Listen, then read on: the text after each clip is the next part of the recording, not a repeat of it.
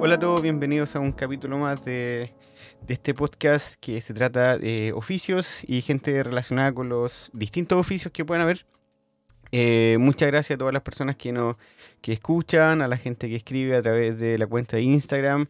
Eh, como lo he dicho veces anteriores, sigan la cuenta, recomienden la cuenta. Si es que a ustedes les gusta, recomienden también eh, la cuenta en, en Spotify. Síganla porque eso ayuda un montón.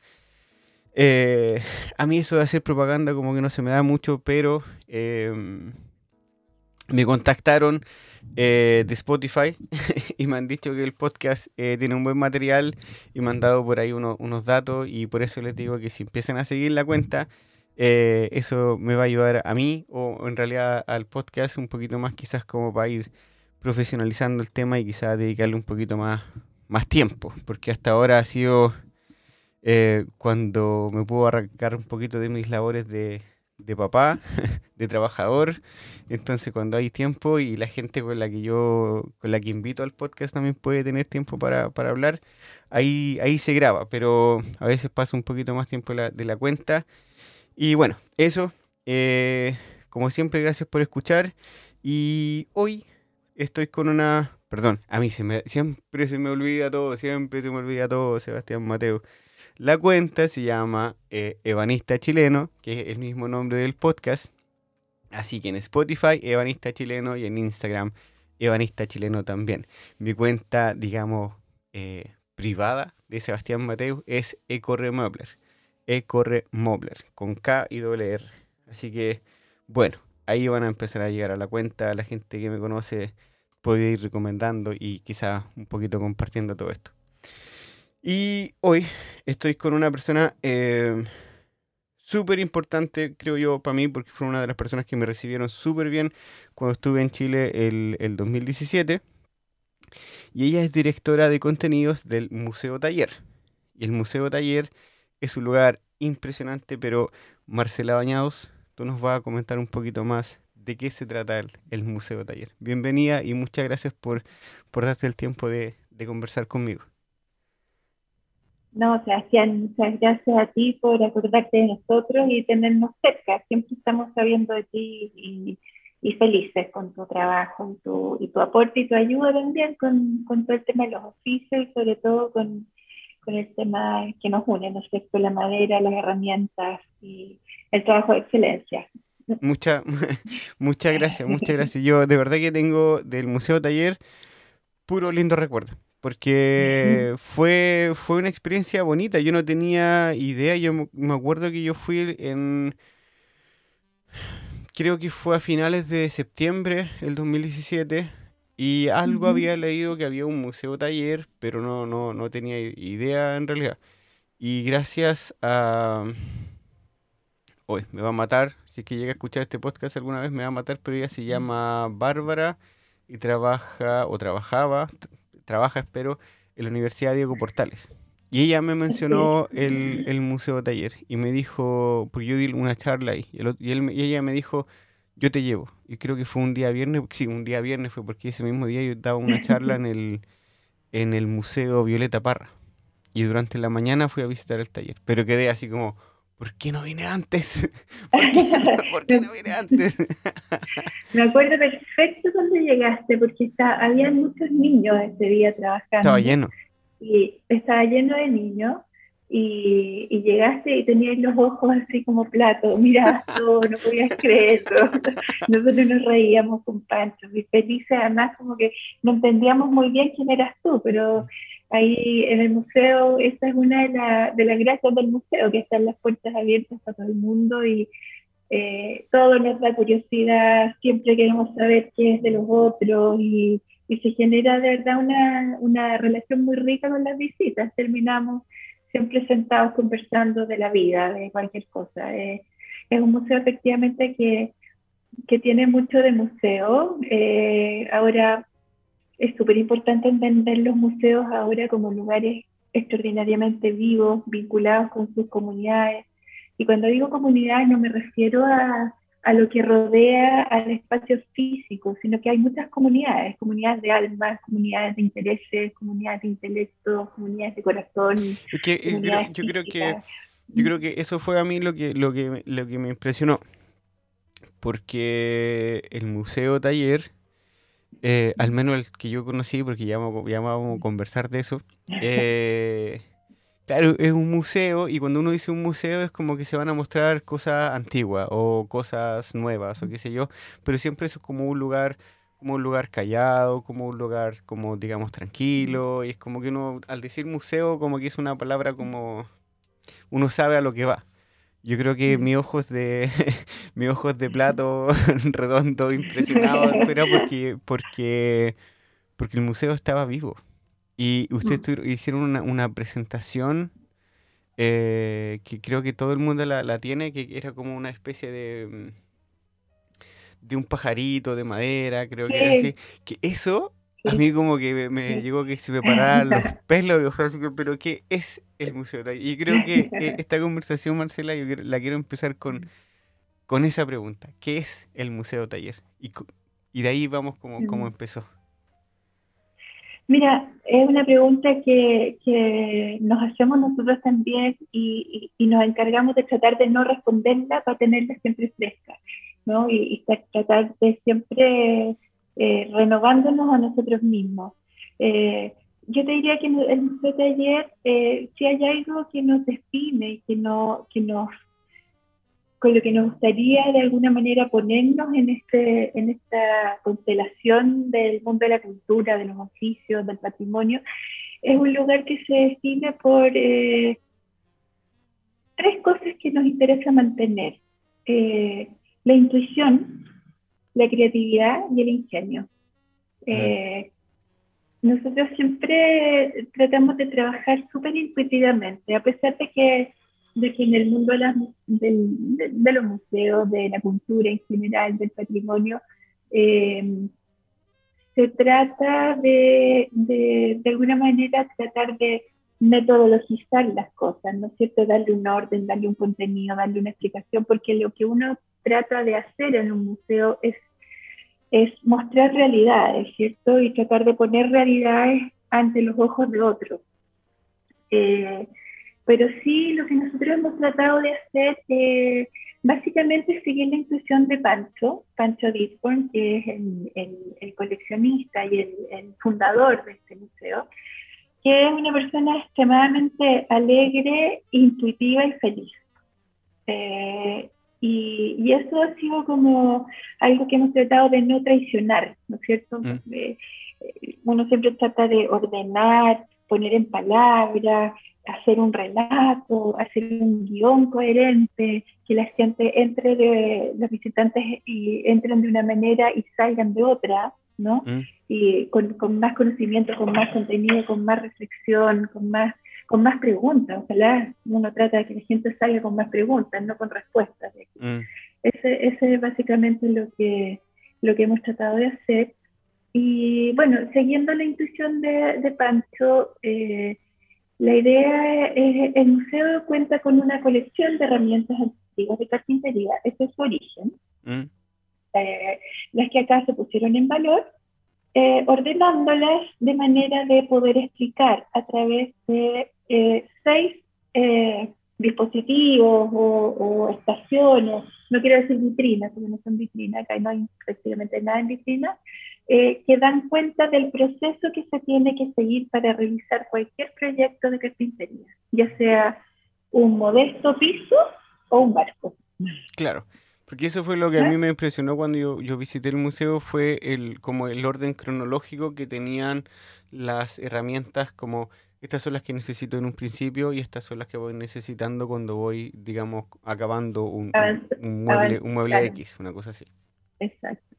Y, básicamente este es, es, un, es un guion muy simple, muy directo, muy tranquilo, pero, pero cuando uno le hace como doble clic, como cuando uno habla, eh, abre algo, cada herramienta tiene un doble clic. O sea, lo que una significa para mí no necesariamente no significa lo mismo para ti. Eh, hay herramientas que, claro, que hablan de, de, la historia, de quién la usó, hay herramientas que hablan de, de del desarrollo de la, de la sociedad del conocimiento, mm. hay eh, herramientas que hablan de la revolución industrial, hay herramientas que hablan de desarrollo tecnológico, hay herramientas que hablan de la sencillez, hay mm. herramientas que hablan de cómo se hacen las cosas en Oriente y cómo se hacen las cosas en Occidente. En el fondo, eso, eso es impresionante, por eso, por eso eh, a ver, quiero partir diciendo esto también, que el Museo Taller está en Santiago, en Chile. Porque este podcast, que yo eh, muy ingenuamente dije, este podcast va a ser en español, porque siempre mi, mi, mi, foco o mi intención siempre fue tratar de, aportar con un granito de arena al, al círculo, digamos, de, de mueblistas eh, en, en Chile. Pero claro, yo lo hablo en español y español se habla en casi todo Sudamérica y también en España. Entonces, quiero, quiero explicar un poquito que el Museo Taller está en Santiago, en Chile. Em, ¿En qué parte está el Museo Taller hoy? ¿Tú, me, tú me, te refieres al lugar físico? Al lugar físico, la dirección, por así decirlo. La dirección. Museo Taller está en, en el barrio Yungay, que es un barrio patrimonial de Santiago de Chile. Eh, estamos en la exacta esquina de la calle Compañía con la calle Libertad, que a mí me parece una metáfora maravillosa. estar en, compañía, en compañía con libertad, encuentro que es la definición de la amistad. Sí. Así que siempre hablo de, del Museo también de la Amistad, ¿no? Compañía con libertad. ¿Qué, qué mejor ser amigo, estar en compañía, pero de manera libre, ¿no?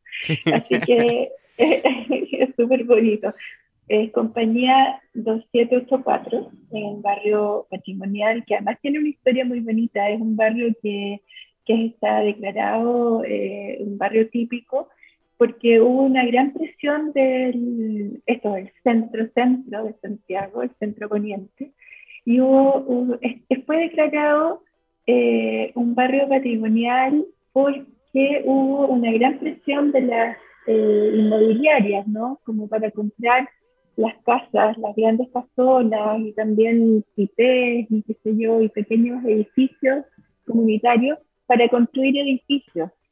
Estos edificios de, de, enormes edificios, moles, todos iguales, ¿no que van poblando la ciudad. Y el barrio se organizó para resistir esa presión inmobiliaria y empezó a hacer, eh, hacer ruido y a pedir audiencias y a hablar eh, y, a, y hacer, eh, hacerse notar, pedir entrevistas y fueron los vecinos los que rescataron este barrio. ¿ah? Entonces ahora este, este, barrio está protegido y nosotros nos instalamos en una casona antigua de principios del siglo pasado, y le seguimos la historia a esta casa hacia atrás. Es una casa que está construida en adobe, como es una construcción de estilo colonial, ¿no es cierto? y, y es, una casa muy antigua que la, la, la restauramos durante la pandemia, que nos habíamos a cambiar y avanzar súper rápido, pero nada, en Santiago estuvo mucho tiempo me refiero a Santiago, Santiago Capital y también a Santiago Barrio, ¿no? Mm. Santiago Centro. Estuvo mucho tiempo en cuarentena y nosotros trabajamos acá. los maestros y los artesanos se quedaron a vivir acá en el museo y, los, y, los, sacamos adelante entre WhatsApp y, y, trabajo y entusiasmo. Y bueno, y restauramos completamente esta casa. Y fue muy bonito porque la casa la dejamos hablando también de carpintería, porque mm. dejamos espacios mostrando si hay una moldura, pusimos los cepillos al lado que, que, nosotros mm. tenemos que imitan, digamos, las cuchillas son parecidas a las molduras que tiene el, el, vano de, la, mm. de las ventanas o de las puertas. Dejamos abiertos algunos espacios para que se vieran los ladrillos de adobe, investigamos las técnicas constructivas del adobe, hicimos unos, unas perforaciones en el, en la base, en el piso del museo para que se entendiera cómo se construye una casa con los basamentos de piedra. Quedó ahí expuesta en la tierra de, principios de siglo, que es una tierra que nadie había tocado, levantamos los pisos y ahí está la tierra y uno la ve, es muy bonito eso. Y, wow, qué, ganas, de conocer el museo taller nuevo, porque en, metros cuadrados, ¿cuál es la diferencia que tiene con el, con el anterior? Eh, es, ¿Cuántas Lo triplica. Veces? tres veces más grande. Lo triplica. porque Tenemos alrededor de 500 metros cuadrados acá. Wow. Wow. Un pelito más. porque el museo taller que yo conocí, el 2017, era un museo súper lindo, yo lo encontraba precioso, eh, todo bien pensado, todos los espacios bien pensados, estaba todo muy como muy calculado dónde tiene que estar un, dónde tiene que estar esta máquina, porque tienen un, tienen un torno que es antiguo, que lo muestran, eh, también tienen las herramientas que se pueden probar. Eh, entonces cuando, porque yo he tenido contacto a través de, mensajes por WhatsApp con, con Pancho, y me mostró una vez. Yo le dije, oh, Pancho, qué increíble. Tiene una casona grande, ahora va a ser mucho más grande. Sí, me dijo, te voy a hacer el recorrido. Y me mostró el recorrido por toda la este y yo lo vi como inmenso, gigante, grande. Es grande, es un espacio grande. Eh, tenemos una sala que está dedicada a la madera. Estamos trabajando justamente ahora en esa museografía, explicando eh, Muchas veces los niños y las niñas que viven en departamentos, en zonas céntricas de distintas ciudades, no tienen mucho acceso a los parques, a los parques libres, ¿no? ¿No? A, las, plazas así, al final hoy día son prácticamente con un arbolito metido en una taza eh, para poder regarle que no se le escape el agua. Pero, pero los parques y los bosques libres no es tan fácil acceder. Entonces, estamos hablando de los árboles y qué son los árboles, dónde crecen, cómo se relacionan, cómo se alimentan, cómo se comunican unos con otros, las redes subterráneas, eh, cómo se protegen, eh, cómo, cómo, cómo, generan ecosistemas, cómo ayudan a la biodiversidad. Tenemos, que, tenemos como una misión también como museo de, de aprender a respetarlo y aprender a hablar que seco, que las tablas no crecen en los aserraderos, así como las lechugas no crecen en el supermercado. Exacto. Entonces, Exacto. entonces tratar de, que, de, que, haya un acercamiento lo más espontáneo y natural y informado posible a lo que ¿Qué había antes de un mueble? ¿Qué había antes de una silla? ¿Dónde me estoy sentando? Tampoco queremos hablar de que, porque muchas veces los niños y las niñas nos dicen, ay, pero es que para hacer algo mataron un árbol. Mm. Eh, y eso es re difícil, como hoy día la conciencia ecológica está creciendo tanto, y uno dice, bueno, tuve que cortar un árbol, matar una planta, y nosotros hablamos de que es la segunda vía de un árbol, no es que haya muerto, es que mm. le dimos una segunda vía. Por eso yo siempre he dicho, hace como, como dicen en una, una de las eh, empresas productoras de inmuebles eh, danesa, que yo admiro mucho, que se llama Pepe Möbler, y ellos hablan de que hay que hacer muebles que duren lo que un árbol se demora en crecer. ah, qué bonito. Por eso, eso se eh, trata mucho del, del respeto por, el, por la materia prima eh, pero también un respeto y una importancia enorme a, tener conocimiento de las técnicas que se van a usar y cómo aprovechar bien el material y todo para producir muebles como, como conciencia al final. Es como una ética para hacer las cosas, ¿no es cierto? Hay como, nosotros también una de las cosas que nos gusta como, como decir y comentar es que toda la museografía, todo lo que hacemos en este museo, todos los dispositivos, todo lo que, los mesones, etcétera, los hacemos todos acá. Los hacemos todos acá porque queremos hacerlo eh, súper bien, que duren, mm. que, saber cómo lo hicimos, saber cómo tenemos que arreglarlo si es que, si es que algo se rompe. Eh, sabemos el origen, sabemos de qué madera está hecho, y sabemos para qué lo queremos hacer. No tenemos que encargarle a otro que haga las cosas que nosotros necesitamos. Ahí también, también hay un mensaje, hay aprender el, esta, esta cosa de la super especialización que ha tenido el mundo, lo hace ver de manera parcelada. Obviamente nosotros no vamos a ir a cortar un árbol, pero desde la materia prima en adelante eh, nos hacemos responsables de lo que hacemos acá.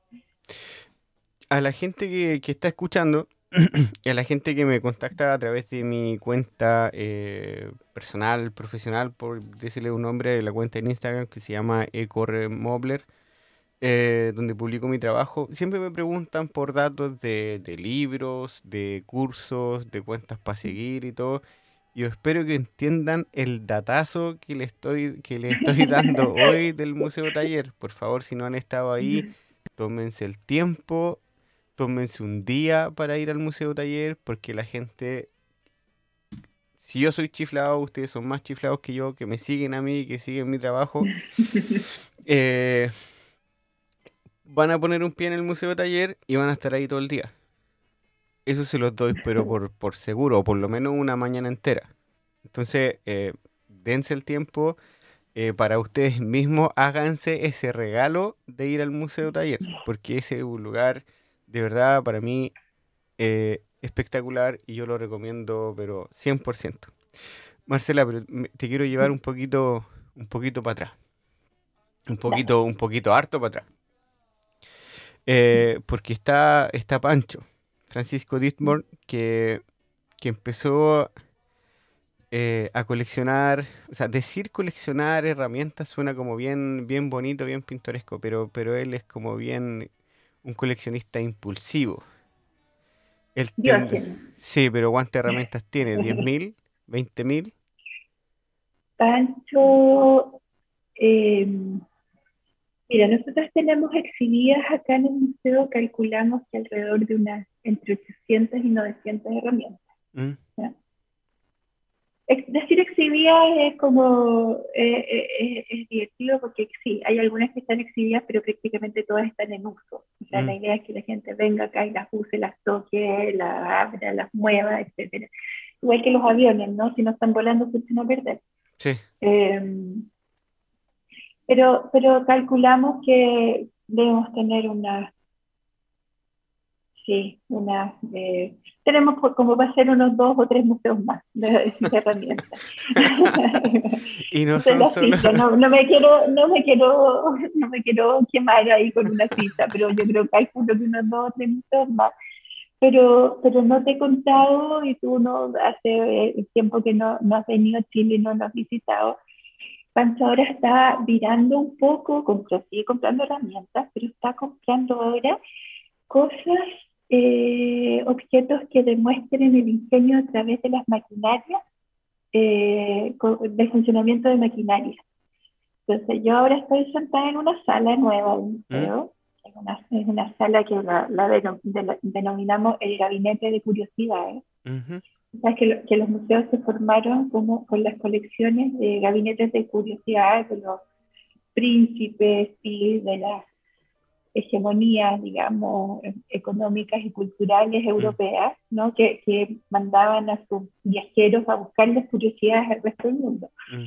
Llámese Asia, Oceanía, América en ese momento. Claro, porque, perdón, pero un paréntesis ahí es que, es que las herramientas que Pancho tiene eh, no solamente las compra él, digamos, en una tienda en Chile, sino que son de, de viajes por todo el mundo, de amigos, familiares que le llevan herramientas, que le compran por encargo casi herramientas, en una, un, un, un, tráfico de, de, herramientas de todas partes del mundo y, seguramente le mandan de regalo. Y ya se corrió, ya se corrió la voz por todos lados, entonces la gente trae, le ofrece, le regala, hay mucha gente que nos regala herramientas que dicen, esto era de mi abuelo, o esto era de mi abuela, yo prefiero que esté en este museo a que se pierda por ahí, es mejor lugar en que está es aquí, donde todo el mundo lo, lo, lo va a apreciar, etc. Claro, porque no se ve solamente como, como el típico, o sea, cepillos de, de madera hechos a mano, ahí tienen y tienen un montón y tienen unos muy, muy, muy lindos. Eh, pero hay de todos, hay de, perdón, de todo. Hay, hay, hay brocas, hay cepillos, hay eh, hay de todo lo que se puedan imaginar. sí, todo herramientas manuales. Gramiles, niveles, eh, serruchos, sierras, o sea, eh, la verdad, de todo, de todo, de todo. y ahora, como te contaba, esta, ¿Mm? esta, esta, esta, nueva sala, ¿Mm?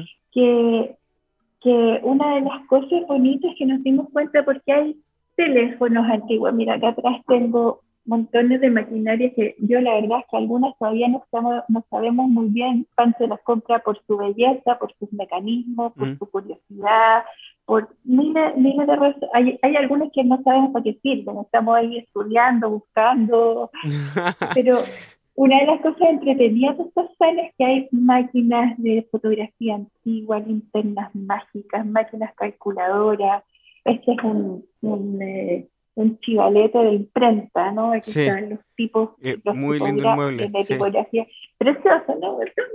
hay radios, hay calculadoras, como te digo, hay, hay eh, un mueble antiguo gigante de un relojero que tiene miles de cajoncitos, pero tratando de meterle cabeza a este lugar, ¿qué es este lugar? De repente nos dimos cuenta que todas las cosas que hay acá estaban acá. En un teléfono, Marcela me está mostrando un, teléfono. En mm. ¿Mm? un teléfono inteligente. Acá tú puedes escribir, puedes fotografiar, puedes escuchar podcast, puedes llamar por teléfono, puedes comunicarte, puedes medir, puedes eh, las miles millones de aplicaciones y de repente empezamos a mirar esta sala que no sé, debe tener unos 4 por 5 llena, llena, llena, llena de cositas y de repente dijimos, oye, todo lo que está en esta sala cabe acá en un celular. En la palma de la mano. Teléfono, en la palma de la mano. Y de repente nos dimos cuenta también que muchos niños y niñas no tienen idea para cómo se llamaba por teléfono antes, que había un disco que uno marcaba, o cómo se calculaba antes, que había una máquina sumadora, que uno tenía que apretar cosas y salía un rollito de papel con unos mecanismos increíbles que te lograban hacer ese cálculo, o que había unas máquinas con un fuelle que uno abría para darle foco a algo. ¿Qué pasa, ¿qué pasa en, la, en la, perdón que te interrumpa Marcela, pero qué pasa en la cabecita de los niños que, que ven esa pieza? Cuando tú das la misma explicación que me estás dando a mí, como, miren, esta pieza entera ahora cae en la palma de mi mano. ¿Qué pasa con la, en la cabecita de esos niños por de, de 8 o 10 años? Yo creo que hacen el camino inverso. ¿ah? porque para ellos y a ellas lo normal es, esta, esta, cosa que tienen en la palma de su mano, ¿no es cierto? Que les soluciona la vida, los conecta, eh, no tienen ni idea de lo que es una enciclopedia, por ejemplo. No. Que, o sea, que, no, ahora, ahora, ahora todo es Google y, y, ya está. Y no pueden creérselo que antes había 24 tomos de algo que te contaba la vida. O sea, y era una vida bastante limitada, ¿no es cierto?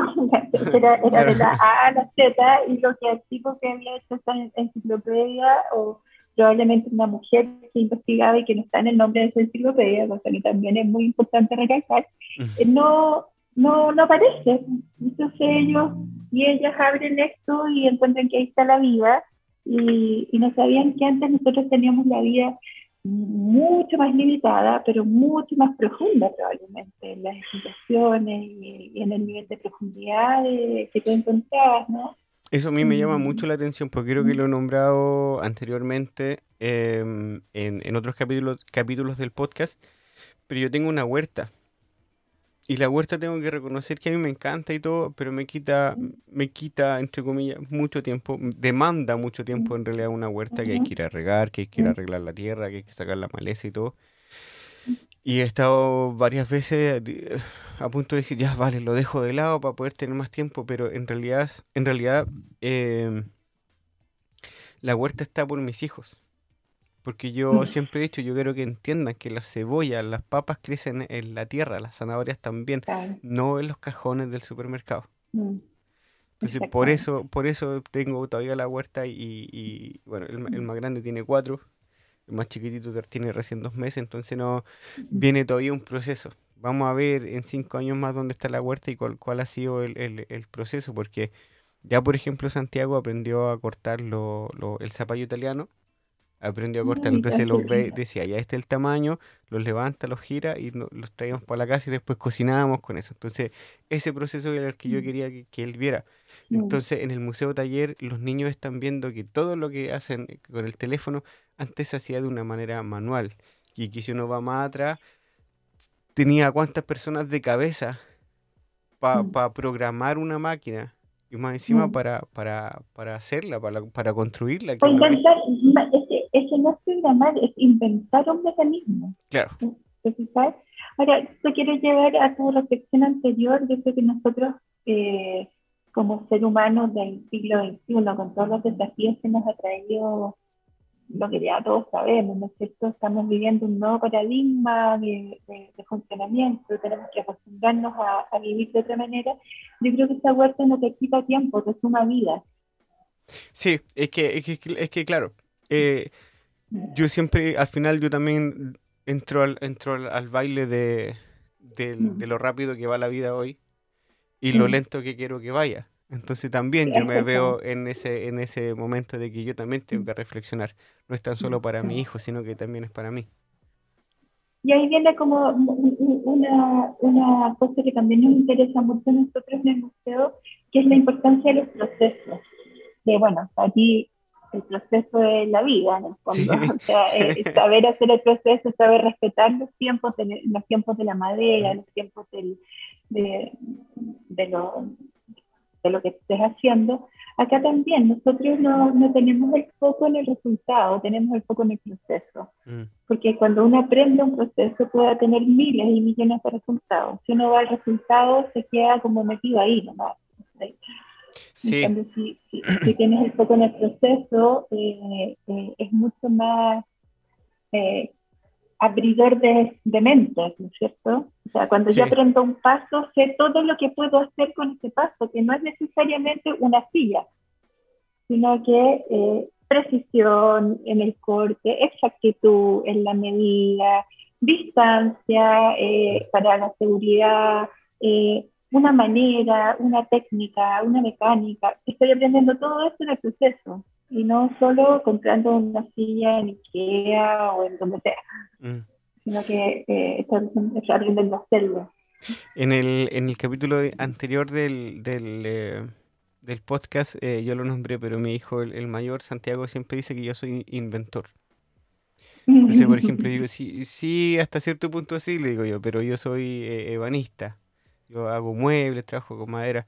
Sí, pero me dice, pero tú inventas cosas, eres inventor. Entonces, claro, yo también me doy el tiempo de explicarle, él es pequeñito para entender, pero por lo general jugamos. Pero hace muy poco también me pidió como una figura y yo le dije, pero ¿te la hago en madera?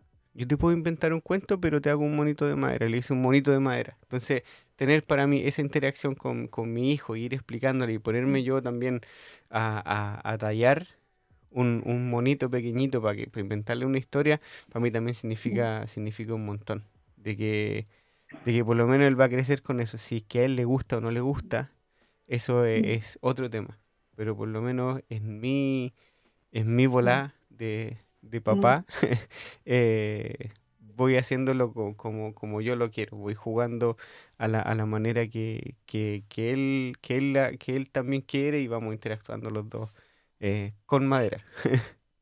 Una de las cosas bonitas que pasan acá, eh, a nosotros nos llegan muchos colegios que vienen a, trabajar con los niños, porque, como para explicarte, bueno, lo que tú ya sabes, pero a los que, a las personas que nos están escuchando, el museo tiene una visita que inicia con esta, este video que a ti te encantó, que en el fondo es como ponerte, ponerte en el tono de lo que queremos decir y en la estética que, que tiene el museo y, y, luego tiene una visita mediada, o puede no estar mediada por alguien, pero en general nos gusta mucho que nuestros mediadores conversen con la gente y le vayan contando como lo que a ellos les gusta del museo, de cada una de las herramientas o de las estaciones. Hay una plena, plena libertad ahí. Y después que revisas en el fondo las seis etapas de, que tienes que pasar si quieres las nombro, ¿no? Tú te las das mm. de memoria, pero, pero es que primero medir y marcar, y que ya está este dicho, ¿no? Es preferible medir dos veces y cortar solo una. Sí. Y ahí habla de la precisión y de la paciencia, ¿no es Después eh, está, primero mides y marcas, después cortas, después cepillas, ¿no es cierto? Después eh, tallas o despastas, dependiendo de, de, lo que estés haciendo, después perforas y después ensamblas. Ese, es más o menos el, el, proceso, ¿no es cierto? Y después tenemos, como, como se hacían con todo al principio, la recreación de un taller antiguo de carpintería, un taller con herramientas manuales, pero también con un torno y una, y una sierra wincha, ¿no es cierto?, que funcionan con, con, una, con estos sistemas de poleas que van distribuyendo la energía a uno mm. y otro. Entonces ahí también nos metemos un poquito con conceptos de física, de movimiento, etc. Y después los visitantes pasan a un, a un taller ya más moderno donde eh, eh, ellos y ellas construyen un juguete, ¿no es cierto?, con herramientas reales. Entonces, niños a partir de los tres años pueden usar, tienen una ingletera, tienen sus eh, cepillitos, sus, sus, sierras japonesas, ¿no que tienen más control, ¿no es cierto?, tienen un pequeño pañolcito con, con, con distintas herramientas para poder eh, ejecutar los mismos seis pasos que ellos dieron con las herramientas antiguas, ahora ellos los eh, incorporan. Y a mí me mm. encanta esa palabra porque incorporar es poner dentro del cuerpo. Cuando uno hace algo con sus propias manos, incorpora ese conocimiento, lo metes dentro de tu cuerpo. Es, diferente que te digan cómo medir a efectivamente medir. Es diferente que, te digan cómo cortar a efectivamente cortar. Sí. Y ahí, y ahí está la magia del lugar, incorporar, eh, pasar por su cuerpo la experiencia de la mm. carpintería. Es que eso es lo, lo, lo, lo bonito, lo, la magia que tiene el Museo Taller. Por eso a mí, a mí me interesa mucho que, que, habláramos del Museo Taller, de las cosas que pasan ahí, porque se habla mucho del proceso, pero ahí donde yo digo se escapa de un, de un museo tradicional, que fue lo que traté de explicar en un principio, que, que un museo no dice voy a ver y salgo y chao y me voy quizás con una, una experiencia visual. Pero aquí se ve, se entiende un proceso, te lo cuentan, te muestran la herramienta que es palpable, pero después va y uno lo hace. Entonces se va con una experiencia pero gigante para la casa, que eso eh, a, mí me impresionó mucho. Marcela, aparte del museo que sea increíble, ustedes son buenos, ustedes son buenos para pensar todo, para pensar en todo. Porque hay un libro que también me, siempre me, preguntan por datos del libro, eh, un libro del Museo Taller con todas las herramientas, em, con, si no me equivoco, con fechas, con historia, para qué se ocupan, de dónde venía la herramienta y el libro es un libro grande, es un libro grueso, mm. para los que mm. para los que quieren hablar en pulgadas, pues más o menos es como un tablón de dos pulgadas.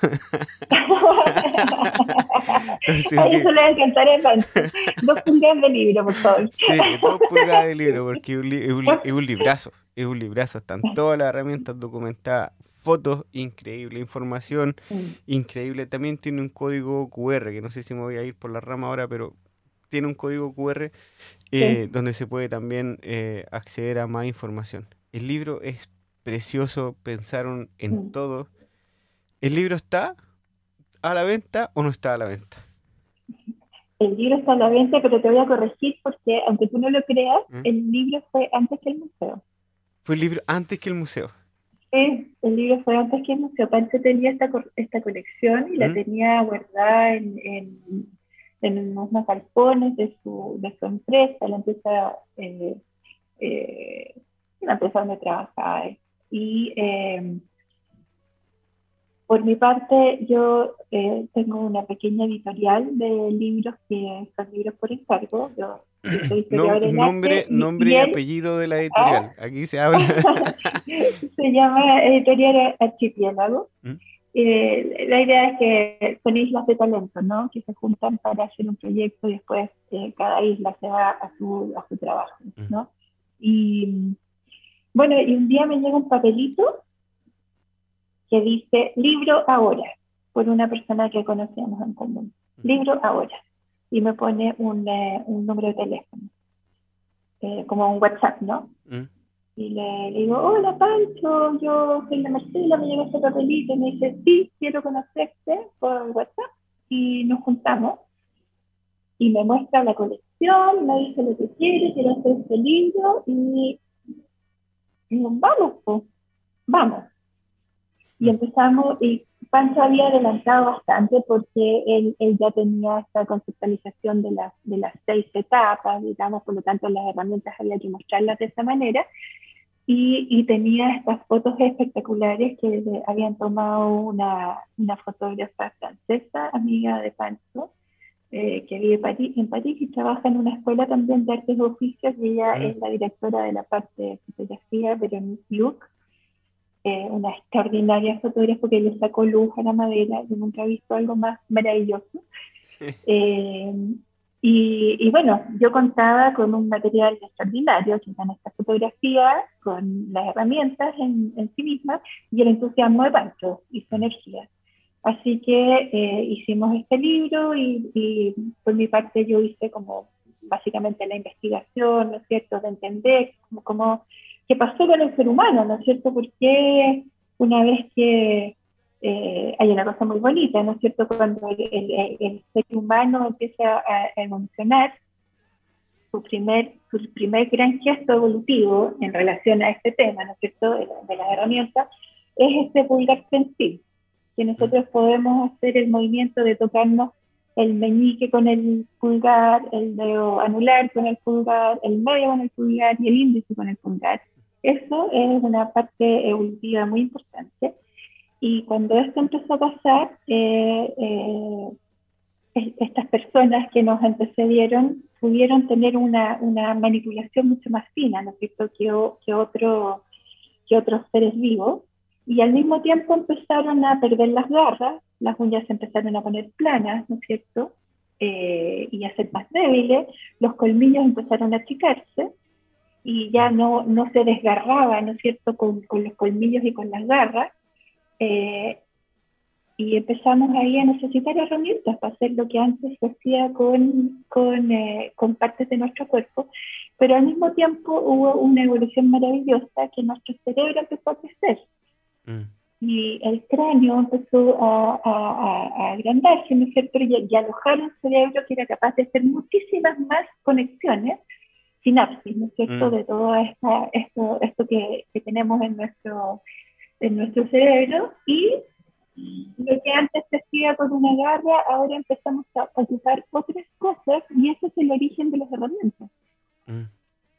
Ese es el origen de las herramientas. Entonces, ir, desentrañando toda esa historia es alucinante. Y bueno, y después poder inventar herramientas para hacer más cosas que solo rasgar y golpear. Creo que al final eh, es algo como bien, bien, eh, eh, ¿cómo decirlo? Bien primitivo, pero que se fue transformando en algo súper avanzado con el tiempo y algo súper, ah, no encuentro la palabra justa ahora, pero súper complejo al final. Complejo, es, es, es, es, una, es un concepto muy bonito que, que, se ve en la naturaleza, que se llama coevolución, ¿no es mm. Tú vas evolucionando junto con otra cosa. Y aquí eh, tu cuerpo va evolucionando, pero también tu capacidad de hacer objetos, mm. hacer, o sea, buscar soluciones a problemas cada vez más complejos. Entonces, por eso el mundo de las herramientas es tan fascinante, porque son soluciones a problemas. Sí, porque oh, yo y cada uno busca su solución. Ah, claro, aparte yo creo que, que hoy se, se es mucho de, comprar la herramienta para darle un uso determinado. Uno, uno sabe, digamos, cómo se afila, cómo se ajusta, cómo se usa, pero muy, pocas veces nos vamos, vamos para atrás. Y, y yo espero poder, con lo que voy a decir ahora, poder conectar esta conversación, esta reflexión, con algo que yo dije hace unos par de capítulos atrás, con una conversación que tuve con Javier Naranjo, eh, de oficios varios. Y yo le hablé, estábamos casi terminando la, conversación y, y, Javiera dijo algo. Le dije, ¿sabes qué, Javiera? Yo llevo tiempo reflexionando sobre algo que no, a veces me cuesta ponerle palabras, pero lo vengo pensando. Y, yo el día que fui papá me puse a como a cuestionarme todo qué es lo que, qué es lo que voy yo a enseñarle a mi hijo, porque no, el tema de, los de los iPads, del teléfono y todo, a mí como que sí hasta cierto punto, pero no, quiero que vaya mucho más a lo básico. Como, y tú me cuentas ahora de claro que fue una evolución de, la, de las personas, de las manos, de las habilidades que uno tenía, cómo se fue armando una, una, una herramienta a las herramientas que tenemos hoy, que pasó hace 3.000 años atrás, 4.000 años atrás, qué sé yo. Eh, y siempre la reflexión mía es como, como hoy nosotros ocupamos la información que nuestros antepasados nos van transmitiendo. Porque yo lo, siempre, siempre yo pienso en la, en, la, en la huerta. Para poder plantar en Suecia, donde digamos hay dos estaciones del año que vendría siendo verano e invierno, porque aquí el otoño es de, un mes, la primavera es de un mes y el resto es solamente dos estaciones del año. Eh, entonces, ¿cómo se planta? La primera vez que, que, fui a plantar, yo pensé que se ponía la semilla de tomate ahí en la tierra y, y, vamos regando y vamos creciendo y vamos comiendo tomate. Aquí hay que hacer un proceso, hay que plantar todo en la casa, la tierra hay que moverla, hay que, hay que preparar el, otoño, el, otoño anterior, hay que ponerle abono. Y eso fue un proceso que quizás los campesinos suecos se demoraron, qué sé yo, 10 años, 20 años en entender el proceso y dijeron, ya, esto es lo que nos da resultados. ¿Y cómo, y cómo soy yo? Claro, ¿cómo, cómo, soy, cómo, cómo, cómo saco yo una, una tajada de esa, de esa información y la meto en mi ADN para seguirla transmitiendo, digamos, a las generaciones que vienen? Así también lo pienso yo en la, en la, en la ebanistería, el proceso de la herramienta y, y, bueno, espero haber conectado la, la, la idea que, que... Sí, es que, es que por eso es tan importante lo que estás haciendo tú, porque si el conocimiento no circula de cualquier manera, con un aprendiz, con, con alguien que te enseñe desde, desde o sea, toda tipo de circulación de conocimiento lo único que hace es enriquecer nuestra vida. Y por eso es tan importante, encuentro yo hoy día, este tema de los circuitos abiertos de conocimiento. ¿ya? Que mm. cuando tú logras descifrar algo o cuando tú haces una infografía o cuando tú eh, tienes una, inventas un mecanismo, ponerlo a disposición. Para eso están las redes sociales, para eso está la web, para eso está este mundo hiperconectado. Yo creo que no está ni para hacer negocio, ni para sacar provecho de eso, es para poner a disposición el conocimiento y que, y, que eso fluya. Es la única manera, creo yo, de que, esto, eh, de que este paradigma nuevo que estamos viviendo nos, no, nos sirva. Mm. Eh, abrir. a la, a la sistemas abiertos a la gente que ha llegado hasta aquí escuchando este, este capítulo, bueno, ese yo creo que es como el gran resumen del Museo Taller. Que, que Pancho sacó todo lo que, lo que él tenía y lo pone a disposición. Ustedes hacen un trabajo en, en conjunto y ponen todo esto, no solamente la cosa material, sino la, la, parte intelectual, la historia que hay detrás de todo esto, lo ponen a disposición de, de toda la gente que vaya al, al, Museo Taller. Y eso a mí me parece totalmente increíble es que es la única manera, o sea, yo creo que nosotros creemos que es la única manera. De, además, es la manera más gratificante y es, cariño inmediato de vuelta. No tenés que esperar nada. sí. En posición y se te viene alguien y se te cuelga el cuello y te abraza. Así que más, ¿qué más? sí, es bonito, es bonito eso. A, a nivel nacional, como, como museo, ¿Qué tan, qué tan instalados están ustedes? ¿Qué tan, qué tan... quién llegó. Ah, no, aquí llegó, aquí llegó el, rey de reyes. aquí llegó Pancho. Aquí llegó Pancho. Aquí, bueno, para eh, los que no lo están viendo, acá está Pancho con nosotros. Pancho está al lado, este momento al lado de Marcela haciéndome chavo. Pancho es una persona increíble. Yo, si me, si me permiten describirlo un poquito, Claro, él no me está escuchando, está con los Marcelo. ahora, ahora me va a escuchar. Ahí se va a poner el audífono ahora. ¿Sí? Ahí, ahí ahora, ahora me va a escuchar Pancho. Hola Pancho, un gusto, un gusto de verlo, Pancho. Un abrazo, un abrazo muy, muy grande a la distancia. Un abrazo grande. Yo quiero, eh, esto viene, esto va de, de, parte mía, pero yo quiero decir a la gente que, que que escucha este podcast, que primero que vaya al museo y cuando estén en el museo, eh, esto habla mucho de, del trabajo en conjunto que ustedes han tenido, que empezó con el libro, eh, que después se transformó en un museo y que hoy se transformó en, yo creo que en una sede, porque Pancho es una persona fanática de, la ebanistería, loco por, por, por, lo, por la herramienta, por los muebles, por la madera. Eh, también habla mucho por las personas que han dedicado su vida a los muebles. Pero Pancho tiene una energía que, que me gustaría tenerla a mí. Eh, tiene una energía y una cabeza así e, enorme y con ideas y proyecciones, yo creo que para 40 años más. Entonces, yo creo que la gente que está disfrutando el Museo Taller hoy, eh, Pancho la idea las tiene clara que va a pasar de aquí a 10 años más. Entonces, eh, creo que el Museo Taller es una buena base y un buen, una piedra, como se dice? Una piedra angular para toda la gente que se quiere ir a, a, empapar de, del oficio, que, que, de verdad que vaya a darse la vuelta, porque esto es una... Eh, bueno, la gente que me sigue me entiende, pero no esto no es una propaganda, sino que esto de verdad que es un, una recomendación de, de corazón que yo les doy, porque así que vayan a darse una vuelta para allá mañana. mañana, vayan mañana a ver. Oye, aquí Pancho, eh, yo les quiero explicar un poco a, las personas que están escuchando por qué, por qué yo estoy hablando en el fondo, porque mm. Pancho tiene una dificultad de comunicación eh, verbal, porque se comunica como los reyes, mm. digamos. Entonces yo hablo por él muchas veces y por eso quiero decirles que todo lo que yo he visto no son reflexiones mías, sino que son un proceso de equipo, de trabajo, de todo un equipo que trabajamos acá y que, y que le damos voz a, a Pancho, ¿cierto? Claro. Y bueno, acá pone, eh, me pone en una pantalla que me dice, los carpinteros son gratis. que vengan todos los carpinteros gratis al museo. O sea, lo único que hacemos es enriquecernos con el trabajo de ellos, con su experiencia, así que eh, todos los que quieran venir, eh, www.museotaller.cl y ahí eh, contáctense con nosotros, hay un formulario de contacto eh, y está, cuéntenos su historia y también tenemos un Instagram, Museo arroba donde siempre estamos eh, conversando, recibiendo saludos, contando lo que estamos haciendo, distintas actividades para grupos, para familias, para niños, para niñas, para profesores, eh, la verdad es que la única gratificación, la más grande gratificación que tenemos es nuestro taller.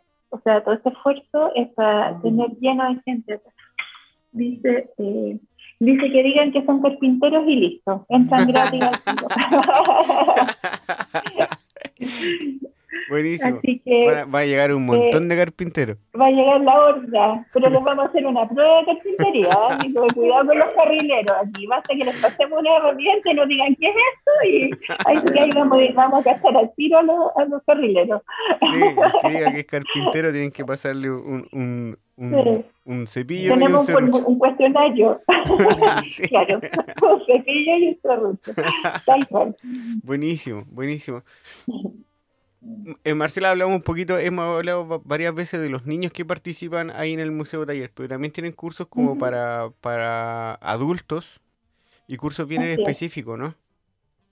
Es súper importante, sí, que eh, entender que el museo tiene una gran cantidad de público de infantil, de colegios, también trabajamos mucho con universidades, institutos profesionales que traen a sus alumnos de arquitectura, de arte, de diseño, de tecnología, qué sé yo, a ver a ver el museo cómo funciona, etcétera.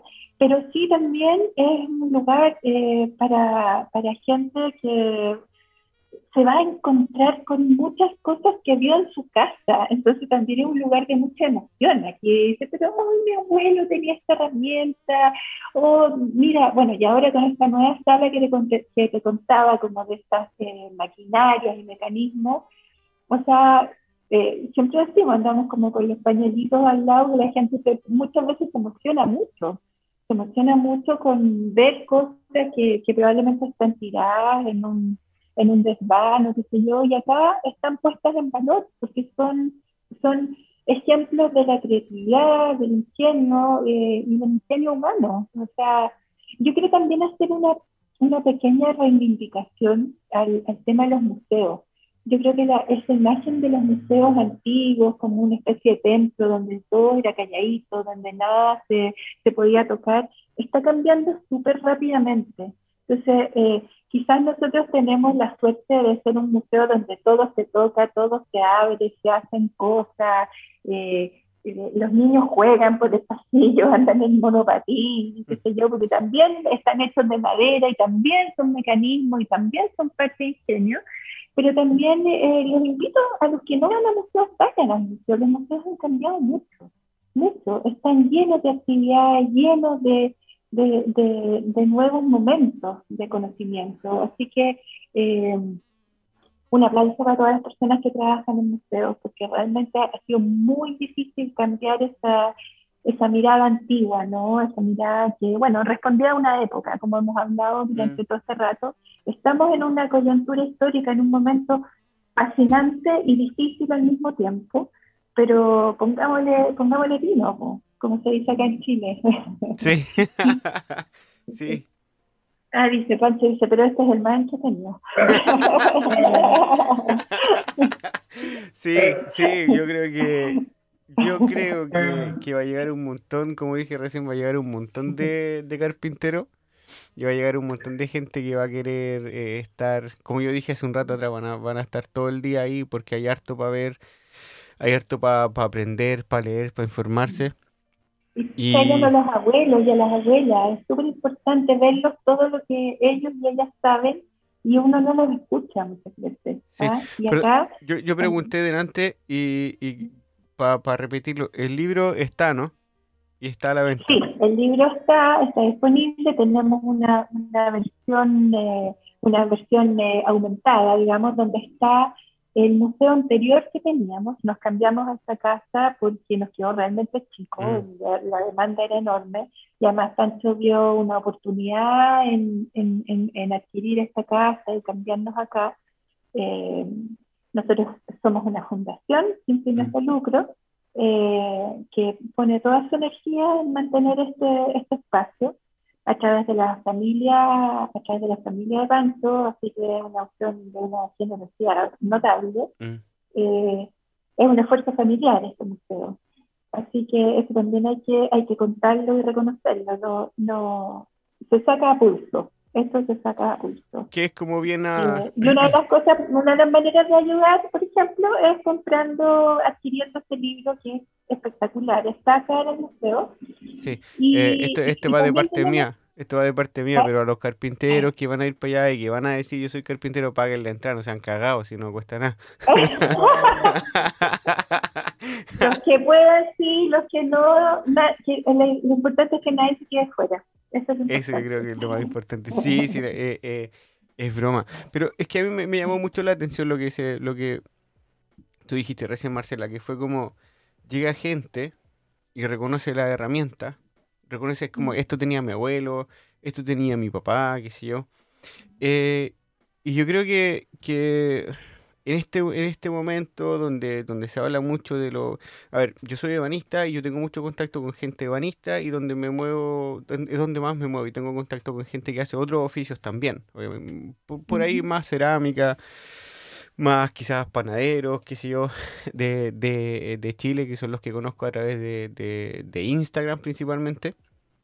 Pero yo creo que, que a mí en realidad lo que, lo que, me llama mucho la atención del Museo Taller es que, eh, es que ayuda quizá a poner como un, eh, una buena base, digamos, para la gente que quiere atreverse a seguir el oficio de la ebanistería. Porque, a, qué voy con esto? Quiero eh, explicarlo bien, que al final, eh, hasta hace, pongamos, dos, dos generaciones atrás, los que se dedicaban a un oficio, los hijos tenían que ser profesionales, profesionales de universidad, con un título universitario. En Chile, lamentablemente, todavía no se puede estudiar oficio a nivel universitario para la gente que se quiere dedicar a esto. Yo eh, yo veo mucho diseñador tratando de ser mueblista, mucho arquitecto tratando de ser mueblista, porque no, no eligieron una carrera que era lo que más se parecía, digamos, a la mueblería, por ahí diseño, por ahí arquitectura. Y, y están tratando, yo creo que veo mucha gente, o sea, a mí me escribe mucha gente para decir quiero cambiar mi quiero cambiar mi carrera, quiero quiero quiero volver así como a los a lo que no me dejaron ser, a, lo que a mi papá no le dejaron ser. Entonces yo hoy quiero mm. ser mueblista, hoy yo quiero hoy dedicarme a un oficio. Y la gente que se quiere dedicar a la ibanistería, vayan al museo porque va a ser una, yo creo que va a ser como refrescar la, la memoria de que esto lo vi yo cuando estaba chico. Mira, eh, nos pasa mucho que, que llega, llegan, cada vez más están llegando eh, gente joven gente joven que se está dando cuenta que, es mucho más importante eh, ser feliz y hacer lo que uno quiere que hacer lo que otros te dicen o, entre comillas, asegurarse económicamente un futuro con una carrera que tú no quieres, no te interesa o qué sé yo, pero que, teóricamente alguien te dijo que te iba a ir bien o que te iba a ir mm. mejor. Entonces, eh, de hecho, el jefe de taller del liceo es un cabro joven que mm. estudió una y dos y hasta tres carreras y nunca encontró eh, la felicidad en esos mm. espacios y ahora trabaja con nosotros y, o sea, efectivamente eh, está muy contento, tú lo ves y, eso nos ha pasado más de una vez, más de mm. una vez que llegan, que llegan eh, chicos y chicas que vienen eh, saliéndose de la universidad, saliendo de una carrera que no han podido que no han podido terminar y con mm. todas las frustraciones que eso les lleva, una carrera universitaria, me refiero a educación superior, y que encuentran en, en distintos espacios de oficios eh, su desarrollo su desarrollo personal. Mm. yo creo que por suerte eso está pasando cada vez más eh, en las generaciones de, de, la gente más joven que cree que la huerta y el cultivo de los alimentos es un espacio tan noble como el bufete de un abogado o, o, qué sé yo, un quirófano, qué sé yo. Eh, creo que yo soy bien optimista con el cambio que viene, que, que estamos viviendo. Creo que una de las cosas más maravillosas es tratar de ser feliz eh, y no tratar de ser millonario. sí, sí. O, sea, no sé si me explico, yo igual encuentro que, es rico tener plata para poder hacer todo lo que uno quiera, pero yo creo que es mucho más, es mucho más rico ser, ser eh, feliz y, eh, como dice, como siempre dice mi marido, el tema no es, no es ganar más, sino necesitar menos. Eh, fue una de las de las reflexiones que, hicimos el, en el capítulo pasado, yo creo que la gente que escuchó el capítulo pasado y está escuchando este capítulo, esa reflexión le va a hacer eh, mucho, mucho sentido.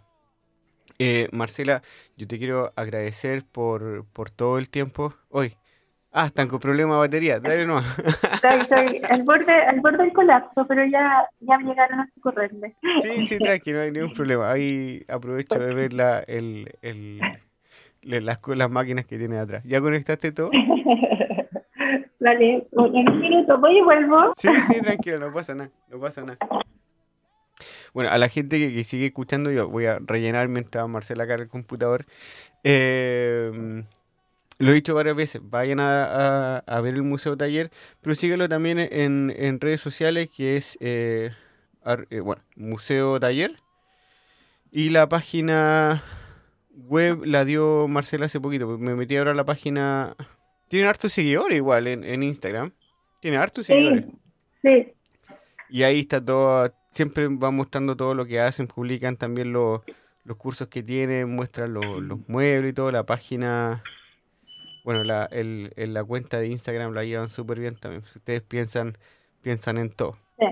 Pero bueno. No, nos hemos ido profesionalizando con eso. Sí. Y, eso, eso te digo al tiro, que es mérito de la Manuela Bitburn, hija de Pancho, que tomó las riendas del mm. tema y logró que Pancho le hiciera caso con todas estas cosas y, y, la, y, la cosa se fue para arriba. Así que eh, aquí está Pancho diciendo que sí. Manuela, si nos estás escuchando, está reconociendo, Pancho, el gran aporte de la Manuela Bitborn en, todo el tema de, difusión y redes y dirección eh, ejecutiva de este espacio. Qué bueno, porque se necesita la, la, la, sabiduría y la experiencia de los mayores, pero también a veces se, necesita la, energía y la, astucia y el atrevimiento que tienen los más jóvenes. Absolutamente. Marcela, yo te quiero agradecer por, por el tiempo de, que, que te diste para conversar conmigo, para grabar esta, esta conversación y poder compartirla con la, con la gente. Eh, espero que el, que el taller se les llene aún más y espero que el libro se le agote lo antes posible para que, para que tengan que mandar a, a imprimir un montón más también. A reeditar. Pancho dice que venga, que cuando vaya a venir. Bueno, lo, dejamos afuera de la grabación para no comprometerme nada. no, no, yo siempre he, tenido contacto con, con, Pancho y siempre he dicho que, que cuando vuelva a ir, eh, el Museo Taller es uno de los lugares que voy a donde voy a estar y ojalá pueda tener algún tipo de curso que se pueda compartir con la gente que va allí también. Pero claro, eh, de, de, de, decirlo hacerlo eh, es un poquito más complicado. sí, sí. Me pregunta si hace mucho frío allá. Este sí, sí, ya está heladito, tengo harta ganas de ir para el calor, así que Chile ya es buen, buen destino en este momento. Como tenemos las la estaciones cambiadas, está todo bien. Eh, Marcela, ¿algún mensaje eh, para la gente para cerrar este, este capítulo bien bonito y reflectivo? Eh, bueno, lo primero es darte las gracias, Sebastián, porque es súper es importante para nosotros que alguien con tu dedicación y tu profesionalismo y tu experiencia eh, hable de nosotros. O sea, ojalá, ojalá nosotros lográramos alguna vez tener a alguien como tú cerca acá y, y tu conocimiento y tu, tu desarrollo eh, profesional y todo. Para nosotros, Pancho siempre, cada vez que alguien viene al museo, muestra los regalos que tú le dejaste. Ah, y me hace contar la historia siempre, siempre, siempre, siempre. eh, Sebastián nos dejó unos regalos preciosos acá, eh, obras tuyas. Eh, que sí, perdón, o sea, es que si la, si la puedo contar yo como de, de mi lado, es que yo, no, yo no estaba yo no estaba preparado para el museo taller. Yo creo que Yo creo que esa, de esa es la manera que lo puedo explicar, porque yo, yo, no, yo algo había leído en un diario que habían salido publicado ustedes como unos meses antes, y, y, cuando me llevaron, tampoco estaba preparado para pa, pa saber qué era el Museo Taller. Entonces di toda la vuelta, vi toda la herramienta, conocí a Pancho, me contaron la historia, conocí a Marcela, y Marcela me dio toda la instrucción, toda la información, me contó cuál era el objetivo, los sueños, las metas, cómo se lleva el museo. Y para mí fue como, wow, yo no me puedo ir con todo esto y no dejar nada. Y yo no llevaba, a Chile no llevaba como ni un, ni un regalo, nada. O sea, ya llevaba como con lo justo que entraba mi maleta porque tenía que, como hartas, hartas presentaciones. Y, y, y cuando yo fui al museo taller, fue una semana antes que yo fuera a, Concepción, donde en realidad iba a estar esa semana dando workshops, dando clases.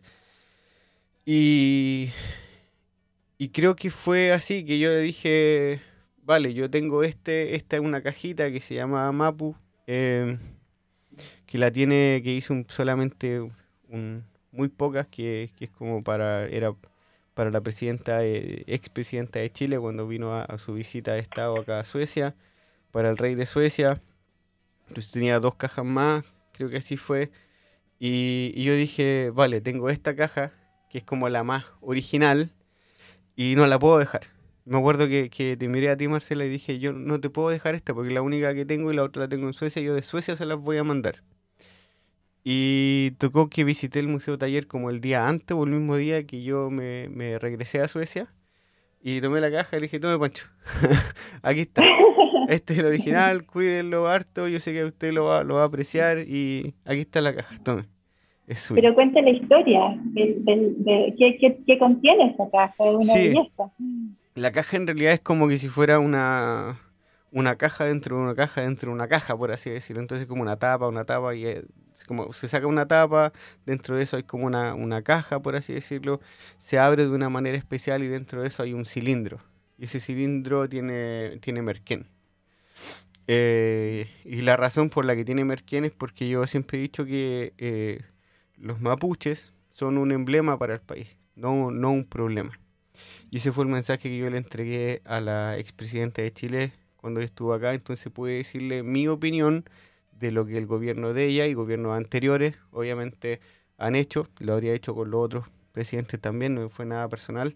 Eh, pero darle mi mensaje de una manera más artística, sin faltarle el respeto a nadie, pero decirle, bueno, para mí los mapuches son, son eh, un emblema para el país, no un problema. Entonces esa cajita que se ve como grande, al final tiene yo creo que un, merquén como para tres comidas nomás, no tiene más, es súper super poquito. Entonces traté de como que realzarlo todo, así como darle una importancia, porque, porque, es tan común que está en todos lados y no sé, un kilo merquén, ¿cuánto costará? Un ejemplo, dos mil, tres mil pesos, qué sé yo, quizás cuesta mm. mucho más, pero súper barato. Mm. Entonces dije yo, ahora a esto le voy a dar una importancia máxima. Entonces eso, es como la, inspiración detrás del, del, del, trabajo. Y ahí me decidí ese día y dije, no, no, no me puedo ir de aquí si no, si no dejo un, un granito de arena y por eso, por eso lo dejé. Y cada vez, cada vez que entra alguien al museo, eh, termina obviamente sentado en, en, nuestro espacio común, nuestra oficina, que, eh, y Pancho eh, me hace así con el dedo y, saco la cajita y cuento y la muestro y cómo cierra y todo, y contamos la historia de, de Sebastián y porque en el fondo, claro, esta cajita tampoco es un, esta cajita es un emblema, es un emblema de, de la relación que, que estableció con Sebastián. Yo, yo a ustedes le, agradezco. Le agradezco un montón que primero me valoren tanto y que les guste tanto mi trabajo. A mí, cuando, cuando yo lo, lo escucho, me, me, me, me, da vergüenza, me produce harto pudor. Como una, una, un amigo me dijo el otro día, nosotros con mi, con mi polola nos juntamos a tomar un vinito y a escuchar el podcast. Y yo así como, ¡boom! Rojo entero. ¡Ay, qué lindo! que hay cosas que yo no, no, no, no, no me imagino o no las dimensiono, como no, no veo a la, a la cantidad de gente que escucha, porque creo que lo dije antes eh, y, quiero, quiero agradecer así como a todos los que escuchan porque...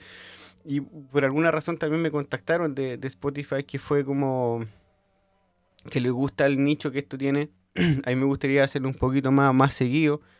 Eh, pero bueno, por cosas de tiempo, de trabajo, familia, eh, le doy cuando, cuando se puede, cuando hay espacio.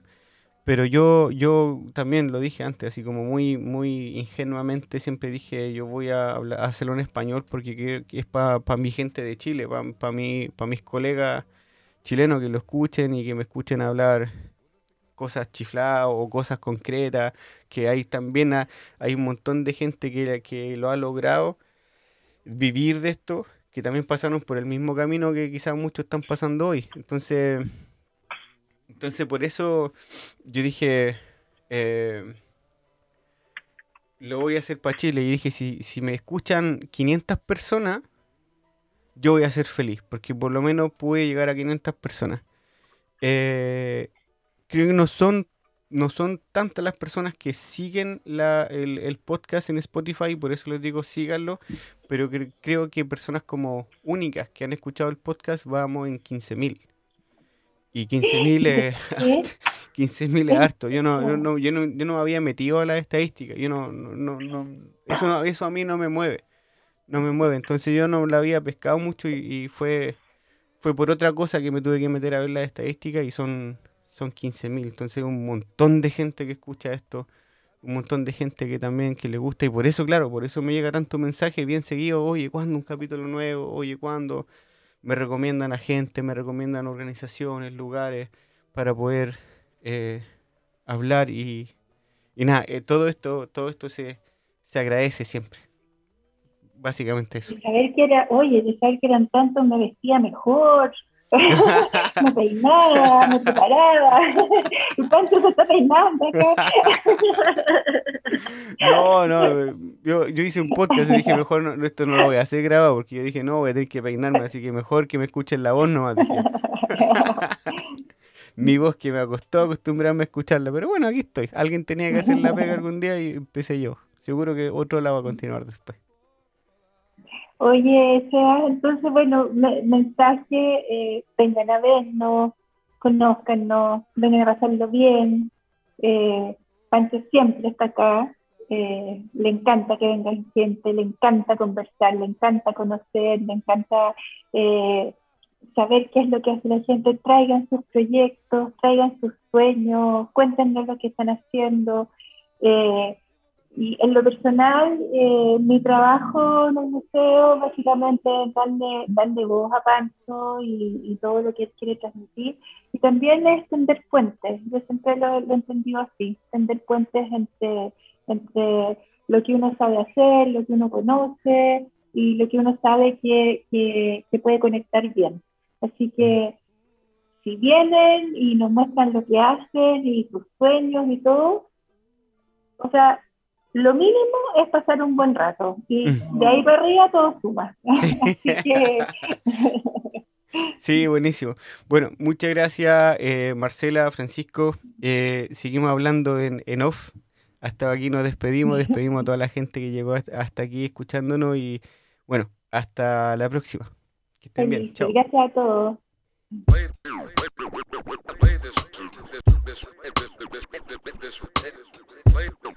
play this this this this